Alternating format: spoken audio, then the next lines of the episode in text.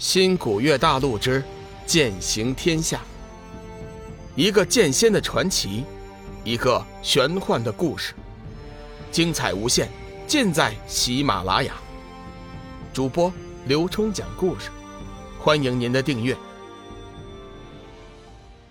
第二百一十三集，永不放弃。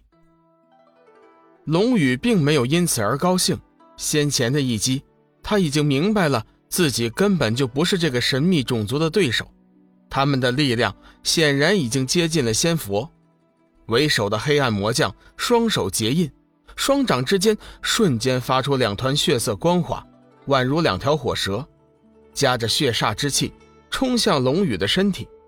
龙宇回头看看两兽，已经被无数的黑暗魔兵团团围攻，显然自己这边只能靠自己了，永不放弃。龙宇急忙将光能剑的能量调动到最大，右臂之间顿时爆射出强大的光环，远远看去，仿佛是黑暗中的太阳一般。黑暗魔将似乎很不习惯光亮，轻声呀了一声，竟然生生的收住了攻击，急忙后退了几丈。龙宇大喜，急忙催动光能剑，继续发出耀眼的光辉，心中却是在急速的想办法。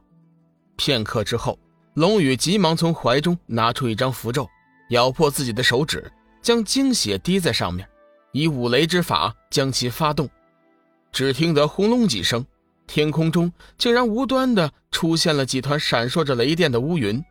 原来龙宇急中生智，想到了以符咒之术对付这些魔将。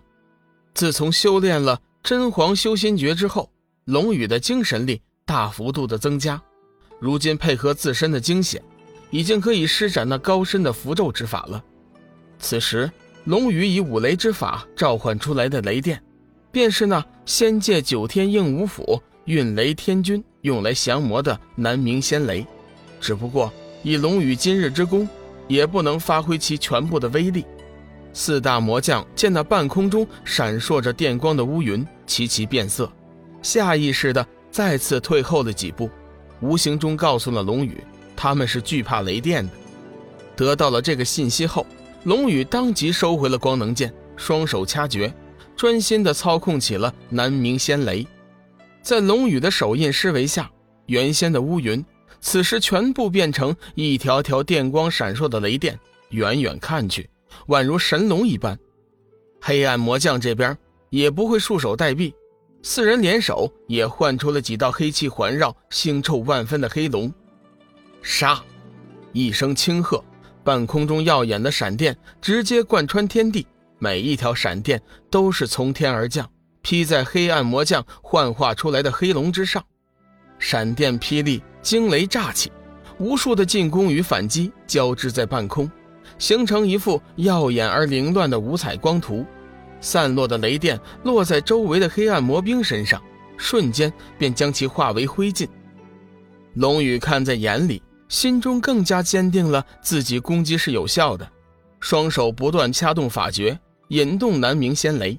突然，数声惊呼传来，四大魔将全力攻击，撞击在龙宇的仙雷之上，随即便被反弹之力震开。同时，满天飞舞的闪电雷柱以快若惊鸿的速度疯狂地追击着四大魔将，使得他们一时间急忙闪避。南明仙雷至阳至刚，至霸至强，是世间一切妖魔阴邪的克星。虽然四大魔将在力量上远远强于龙宇，但是一时之间却也不得不急速闪避，不敢硬碰。他们的闪避。却为周围的黑暗魔兵带来了巨大的灾难。只见那耀眼的闪电，一边发出滋滋的电磁波的声音，一边如龙卷风一般从四面八方扫过。闪电过处，无数黑暗魔兵化为青烟，在短暂的惨叫声中消失于无形。一群废物，连一个小小的南冥雷电都惧怕成这样，真是一群废物。就在龙宇松了一口气的时候，弱水河中突然传来一声阴恻恻的声音，只把四大魔将和黑暗魔兵听的是心惊胆战。主人，我等尚未实体，天生惧怕雷电，还请您明察。为首的魔将急忙哀求，没想到自己兄弟四人第一次出来执行任务就遇到了麻烦，让主人不满。不过他们也没办法，黑暗之渊的种族是被上古神族遗弃和诅咒的种族，他们的本体是无法出现在黑暗之渊之外的地方的，即便是这弱水的河边，也只能以元神出现。这样一来，无形中就已经将自身的功力大打折扣，而且无神魂体，对光明之物也更是惧怕。罢了，今天我先助你们一把，将那两只洪荒异兽杀死，身体分成魔兵，元神给我带回来。不过，龙宇一定要带回活人。话音刚落。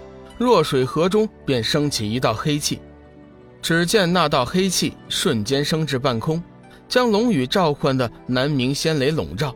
片刻功夫，南明仙雷一个不剩，全部被其吸收殆尽。速战速决！四大魔将得到主子的帮助后，顿时没了顾虑，第一时间便对龙宇发动了攻击。四道凌厉的黑气以四个不同的方位，以雷霆之势。砸向了龙宇，速度之快，龙宇根本无法反应。龙宇只觉得胸口一痛，下一时刻，身体便如那断了线的风筝一般倒飞了出去。落地之时，张口便是几口血水。雪麒麟和离恨神鸟和龙宇有着心灵上的感应，这边龙宇刚受伤，那边两兽就已经知道，发出了两声吼叫，大展神威，想要突围出来。救助龙宇，谁知黑暗之主已经下了死命令，黑暗魔兵一个个都是不要命的打法，全然不顾自己的性命，一个接一个的向前扑去。这样一来，两兽也是自顾不暇。小子，现在你还不服气吗？凭你的力量，想和我们斗，真是笑话。要不是主人一再吩咐，要将你活着带回去。我这会儿便将你打入九幽，让你受尽无尽的炼狱之苦。”为首的黑暗魔将恶狠狠地说道，同时吩咐其余三将上前带龙宇回去。龙宇虽然败了，但是并没有像上次那样那么失去信心，而是积极的想着办法。成魔，龙宇知道，面对这些仙佛般的强劲种族，唯一的办法就是成魔。成就那七煞天魔体，只有成了七煞天魔体，他才有机会和四大魔将一斗。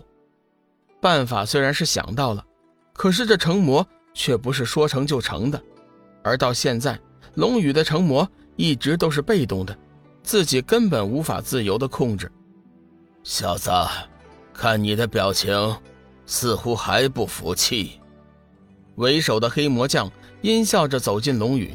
飞一脚就踢在了他的胸口，轰的一声，龙宇倒飞了几步，张口又是一口鲜血。本集已播讲完毕，感谢您的收听。长篇都市小说《农夫先田》已经上架，欢迎订阅。